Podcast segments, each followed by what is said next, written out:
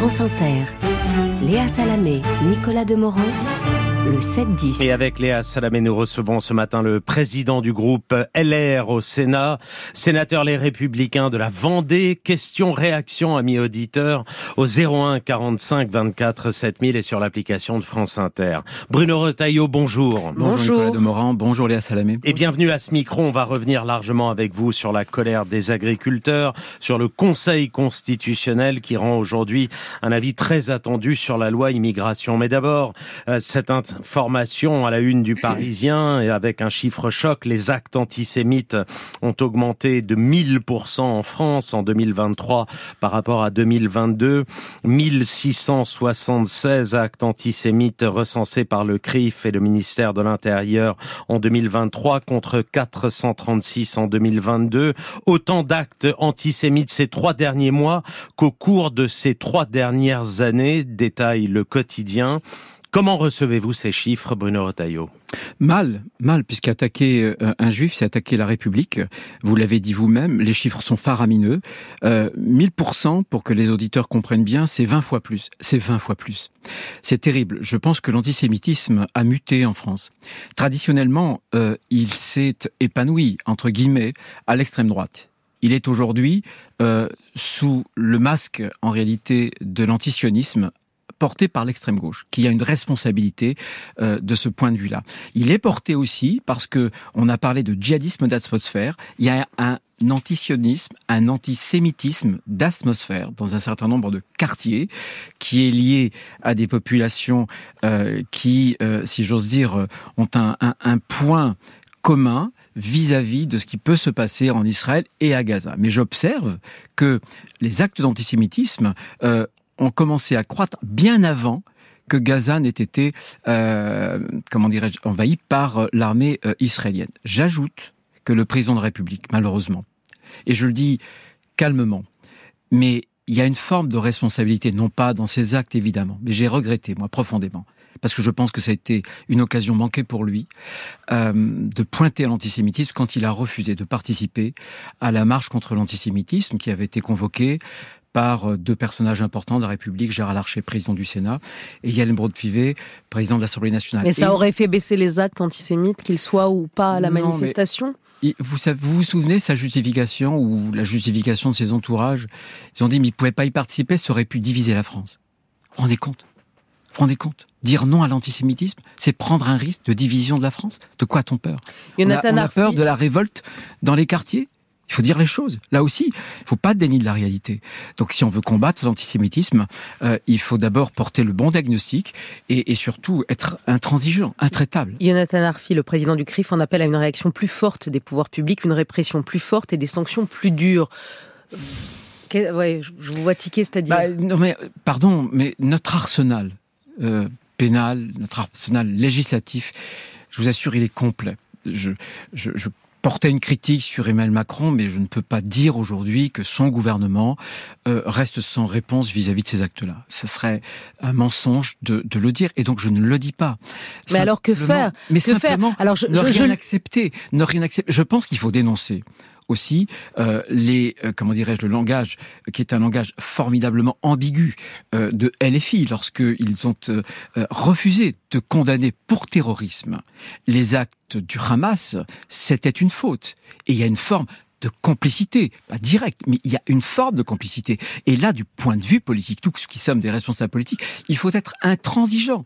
Mm. Je pense que les filles a quitté l'arc républicain, comme d'autres ont pu le dire avant moi. Et je voulais juste préciser, c'est une parenthèse, mais enfin c'est lié au sujet, que euh, mardi prochain, France Télévisions a décidé de diffuser intégralement Shoah, les 9 heures de, les 9 heures de Shoah, euh, pour ne pas oublier. Excellente initiative. Je vous rappelle que la Shoah, euh, dans certains lycées, dans certains établissements républicains euh, en France, euh, on ne peut plus l'enseigner. C'est extrêmement grave. Mhm. Donc, euh, on ne doit pas là aussi céder à quoi que ce soit. On doit enseigner la Shoah.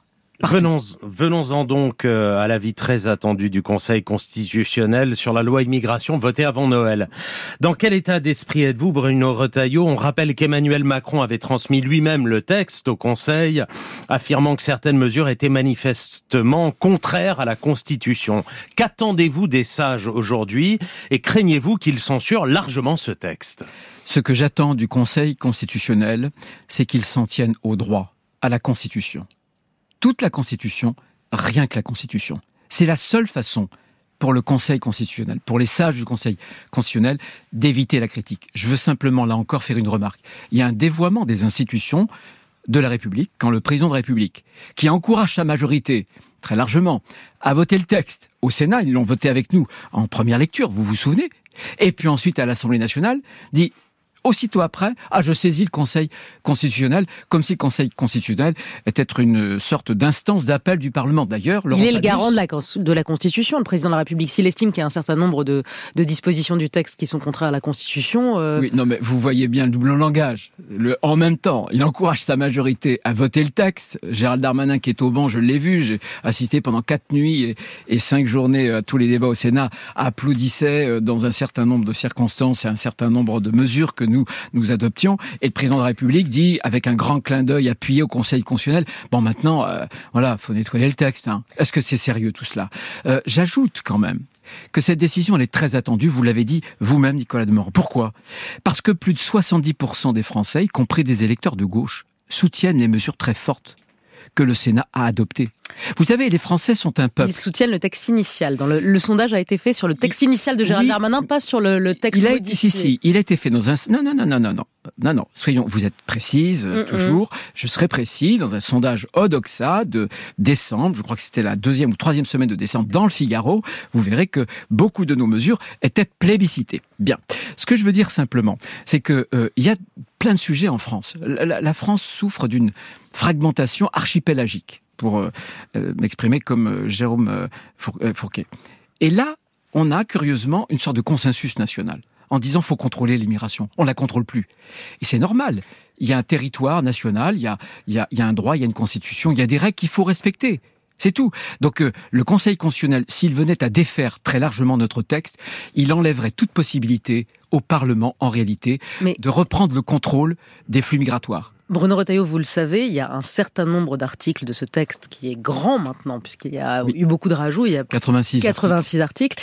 Il y a un, bon tiers qui pourrait être censuré en droit par le Conseil constitutionnel, la caution pour les étudiants étrangers, les quotas migratoires, la réforme des prestations sociales. On ne va pas refaire le texte, soit parce que c'est contraire à la Constitution, soit parce que c'est des cavaliers législatifs, c'est-à-dire que c'est des, propositions qui n'ont rien à faire avec dans ce texte-là. Je, vous lis l'article de la loi, hein, c'est pas moi qui. Je vous et on verra à 16h30 s'ils ont retenu ou pas. Je suis constituant. J'ai été constituant mm. lorsque la révision euh, constitutionnelle de 2008, initiée par Nicolas Sarkozy, a été faite.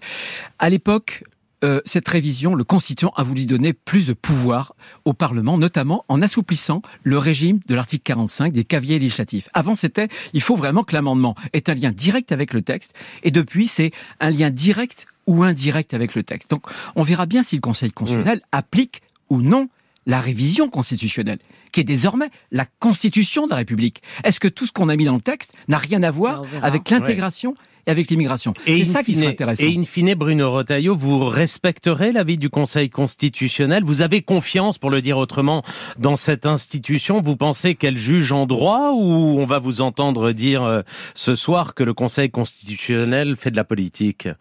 Ah, je ne je peux pas dire avant euh, d'avoir vu. Simplement, il y a eu une crise euh, avec euh, Édouard Balladur en 93. À l'époque, euh, M. Banater préside le Conseil constitutionnel et il prend une décision vraiment qui avait aussi un contenu politique, qui aurait fait de la France une instance d'appel, notamment pour les déboutés du droit d'asile. Et M. Balladur, qui n'est pas un dangereux illibéral, dit écoutez, le Conseil constitutionnel n'est ni un législateur ni un constituant. Eh bien, je vais réunir euh, justement en congrès pour réviser la Constitution, pour réformer donc euh, la décision du Conseil constitutionnel. Est-ce que ça, euh, c'est antidémocratique? Mais c'est ce que vous allez demander. Qu'est-ce que vous allez demander? Si, si, si, si, le Conseil constitutionnel censure largement le texte tout à l'heure à 16h30, est-ce que vous demanderez une nouvelle loi immigration? Est-ce que vous demandez une réforme de la Constitution à Emmanuel Macron? Vous demanderez quoi? Les deux, les deux. Si il y a par exemple une nouvelle loi déjà s'il y a des articles, si l'article 45 est invoqué en disant voilà il faut un texte propre, bah, je demanderai qu'il y ait un texte sur les points qui sont largement soutenus des Français et qui nous permettront de reprendre le contrôle. C'est ce que demandent les Français, pas du haut, du bas, les classes populaires, hein, parce que les autres, ils ont les moyens euh, de mettre leurs enfants dans les écoles privées, etc., dans les bonnes écoles et, d'habiter les beaux quartiers. Bon, et même dans les écoles publiques.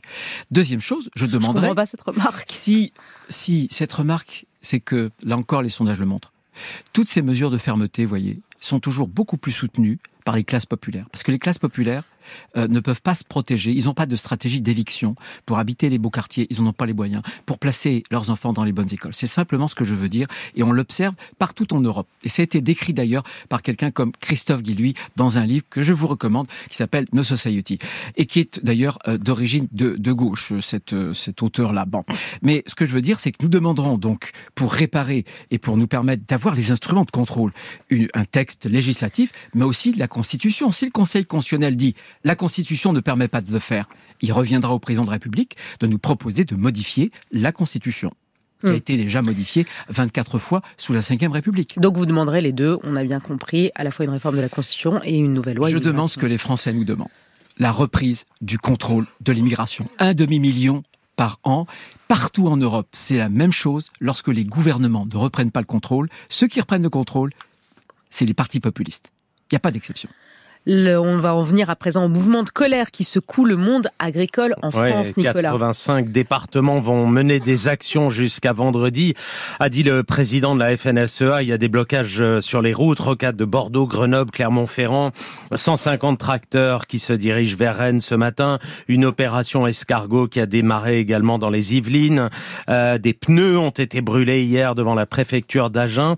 Vous soutenez les agriculteurs dans leurs actions, Bruno Retailleau? Y compris les blocages Oui, je les soutiens. Vous savez, euh, quand je suis pas au Sénat, je suis trois jours par semaine. J'habite euh, la ferme que mon grand-père avait achetée avant la guerre et je vis au milieu des agriculteurs qui sont restés des amis. Et je connais leur souffrance. En France, euh, deux agriculteurs se suicident par jour. Quel est le problème?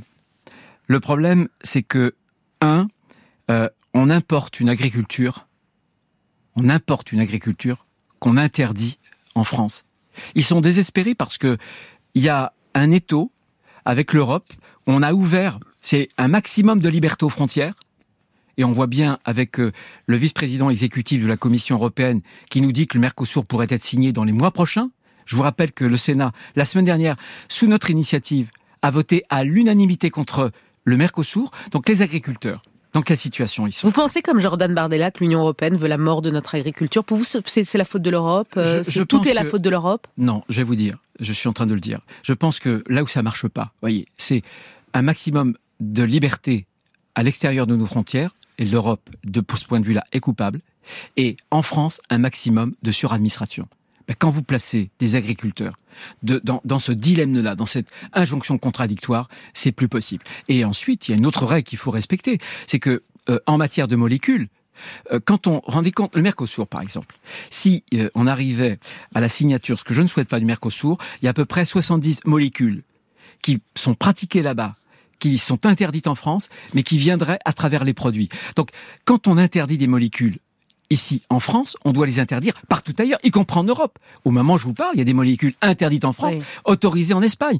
Mais on est complètement dingue. oui, mais d'accord, Bruno Retailleau, mais je vous précise, enfin, on rappelle que la Commission européenne, elle vient du PPE, c'est-à-dire de la droite, qui est aujourd'hui majoritaire aussi au Parlement européen. C'est-à-dire que, bah, si. Je peux pas vous laisser dire ça. La délégation, la délégation. Le PPE n'est pas majoritaire au Parlement européen La délégation française, la délégation française, le PPE est un parti, comme tous les partis, vous le savez très bien, européens, où il y a plusieurs nationalités. Moi, je m'en tiens euh, à la délégation LR, la délégation au PPE française, menée par François-Xavier Bellamy, voyez bien leur vote. Ils ont toujours défendu, contrairement aux députés européens macronistes, ils ont toujours défendu notre agriculture contre les jachères, par exemple. Hmm. Hier, devant la préfecture attaquée, les forces de l'ordre sont restées impassibles. Gérald Darmanin a donné des consignes de grande modération au préfet, de pas intervenir, même s'il y a blocage, même s'il y a euh, violence. Hier, le sénateur écologiste Yannick Jadot s'est indigné de cette différence de traitement avec les militants de la cause écolo. Qu'est-ce que vous lui répondez? Attendez, moi, Sainte-Soline, hein, c'est à quelques kilomètres de la frontière de la Vendée. Très bien. Euh, j'ai vu les images, vous sans doute aussi. Ça n'a rien à voir. Absolument rien à voir. Soulèvement de la Terre, ils sont nés dans un lieu que je connais bien, à Notre-Dame-des-Landes. Croyez-moi, les ultra-violents auxquels sans doute M. Jadot euh, voudrait faciliter la réhabilitation, ça n'a rien à voir avec nos agriculteurs. Ça n'est pas du tout de la même chose. Donc vous soutenez les consignes de grande modération données au préfet Bien sûr, bien sûr, je les soutiens. Bien sûr, il faut écouter les agriculteurs qui sont totalement désespérés. Ils sont dans une situation. vous comprenez encore une fois, il y a deux suicides d'agriculteurs par les jour. Les blocages de routes, les violences. Mais écoutez, je vais vous donner. La cause en vaut la peine. Mon ce que plus vous dites. proche voisin, ils sont deux, ils ont repris l'exploitation. Ils sont à 500 mètres de chez moi. Voilà. Ils font une conversion au bio. Ils sont dans le lait. Eh bien, on leur paye le lait, le lait bio, même prix que le, le lait traditionnel. Ben, ils sont revenus. Ils ont arrêté leur conversion et ils sont revenus au lait traditionnel. C'est que des injonctions contradictoires. Nous-mêmes d'ailleurs, nous les citoyens français qui sommes à la fois consommateurs, et comme consommateurs on veut des prix toujours plus bas, mais comme citoyens on veut une agriculture de grande qualité. Et on a l'agriculture de la plus grande qualité. Donc les agriculteurs, il y a un problème de revenus. Je vous rappelle que le président de la République avait dit qu'un tiers ne touchait même pas 350 euros par mois. Aucune autre profession n'accepterait ça en bossant 60 heures par semaine. Mais il y a l'agribashing. Et c'est ça qui est terrible. On les pointe du doigt. Et donc, euh, ils crèvent la faim et en même temps, ils sont stigmatisés. Et ça, c'est impossible pour eux. Autre sujet qui fait beaucoup parler, Bruno Retailleau, alors qu'il semblait y avoir un certain consensus sur l'inscription de l'IVG dans la Constitution et que le Congrès devait se réunir le 5 mars à Versailles pour l'entériner, cette déclaration de Gérard Larcher qui change la donne, le président LR du Sénat s'y oppose au motif que, je cite, l'IVG n'est pas menacée dans notre pays et que la Constitution n'est pas un catalogue de droits sociaux et sociétaux. Vous êtes d'accord avec lui? Parfaitement d'accord. Parfaitement d'accord. Première chose, l'IVG n'est pas menacé, aucun parti, aucun gouvernement, euh, même les partis euh, radicaux ne demandent pas du tout l'abolition de l'IVG et nous sommes tous attachés à l'équilibre euh, de la loi Veil. J'ajoute que le Conseil constitutionnel, à plusieurs reprises, a en quelque sorte constitutionnalisé l'IVG, puisqu'il a relié l'IVG comme une liberté fondamentale de la femme euh, en lien avec l'article 2 de la Déclaration euh, des droits de l'homme et, du citoyen. Donc, première chose, euh, il n'y a pas de menace. Deuxième chose, la Constitution n'est pas un catalogue de droits sociaux et sociétaux, parce que ça veut dire qu'à ce moment-là, inscrivons le droit au logement quand il y aura la fin de vie, vous inscrirez aussi. Bon, là, il y a un problème. Pardon, quelle est la ligne chez LR Parce que Éric Ciotti, le président il de votre parti. Il, il, heureusement qu'il Pardon, mais Éric Ciotti. Heureusement qu'il n'y a pas de ligne. Il est pour l'inscription de l'IVG dans la Constitution. Xavier Bertrand est pour. Et il y avait un consensus. Vous aviez même mais... voté une proposition de loi en ce sens non. au Sénat, alors que la droite est majoritaire. Et là, alors que vous, alors que ça doit se faire, boum, vous faites capoter tout. Attendez, on fait capoter quoi les bah, bah, Si le président du Sénat est opposé, il n'y aura pas d'inscription de la Constitution. Le président de... du Sénat, il y a un autre point. D'abord, heureusement qu'il n'y a pas de ligne, parce que ces choix-là, ces votes-là, ressortissent euh, de l'intime conviction, de la liberté de conscience. Donc euh, ça, c'est toujours la ligne, c'est ça, c'est la liberté de choix, la liberté de vote. Ensuite, le gouvernement était maladroit. Pourquoi? Parce que il a, euh, a indiqué qu'il voulait réunir le Congrès le 5 mars. Or nous, on va discuter quelques jours avant. Si c'est cela, ça veut dire au Sénat, garde à vous, et vous voterez conforme par rapport à ce qu'a voté l'Assemblée nationale. Mais moi, je rêve. Quand on modifie la Constitution, il y a des navettes qu'on nous permette quand même un débat démocratique. Est-ce que vous êtes d'accord avec un débat parlementaire et démocratique? Il faut qu'on s'exécute. Le gouvernement dit le Congrès, je le réunis le 5 mars, le Sénat euh, en délibérera très peu de temps avant, et donc le Sénat, pour pouvoir réunir le Congrès, doit absolument, impérativement, voter comme l'Assemblée nationale. Je suis désolé. Donc il n'y aura, pas, il aura pas d'inscription euh, probable. Si, mais, mais il, de peut y avoir des navettes. il peut y avoir des navettes. Le, le texte qui avait été voté au Sénat, euh, portait sur le mot de liberté, liberté. et non pas de droit. Liberté garantie égale un droit. Il l'a retenu Non, puisque Éric Dupond-Moretti, quand il était là, il, retenu, il, retient le mot de liberté et pas le mot liberté de droit. Liberté garantie. Ah oui, mais vous savez, le diable est dans le détail. Quand vous dites liberté garantie, ça c'est en droit, ça veut dire un droit, justement. Donc, euh, ça n'est pas pareil qu'une liberté. Donc voilà, laissez-nous la possibilité de discuter. Encore une fois, et en plus, tout ça est symbolique puisque ça ne changera rien. Je disais que le Conseil constitutionnel l'avait constitutionnalisé, et en plus, la, modification, la modification de la Constitution porte à l'article 34. L'article 34, c'est le pouvoir du législateur, mais ce pouvoir, le législateur, il l'a déjà. D'ailleurs, il y a peu de temps, on est passé de 12 semaines à 14 semaines, c'est bien le législateur qui l'a fait. Donc on en a bien le droit, le pouvoir. C'est dans le champ de l'article 34. Allez, on passe au au standard. Bonjour Frédéric. Bonjour à tous, bonjour Inter. Monsieur Retailleau, bonjour. J'aimerais que vous nous indiquiez ce qui, euh, sur le fond et sur la, sur la doctrine, euh, vous sépare fondamentalement euh, les, les, LR de la politique qu'il faut bien appeler une politique de droite que mène actuellement Monsieur Macron, que ce soit sur le plan sociétal, économique ou politique. Merci Frédéric pour cette question. Bruno Retailleau vous répond. Ben voyez, je, je, je, suis de ceux euh, qui n'a jamais voulu euh, se dissoudre dans le macronisme, et je pense qu'entre nous et le macronisme, il n'y a pas une différence de degré seulement, une différence de nature. Je vais m'exprimer, je vais prendre des exemples. Premier exemple, en matière de finances publiques, euh, une dette astronomique, le quoi qu'il en coûte.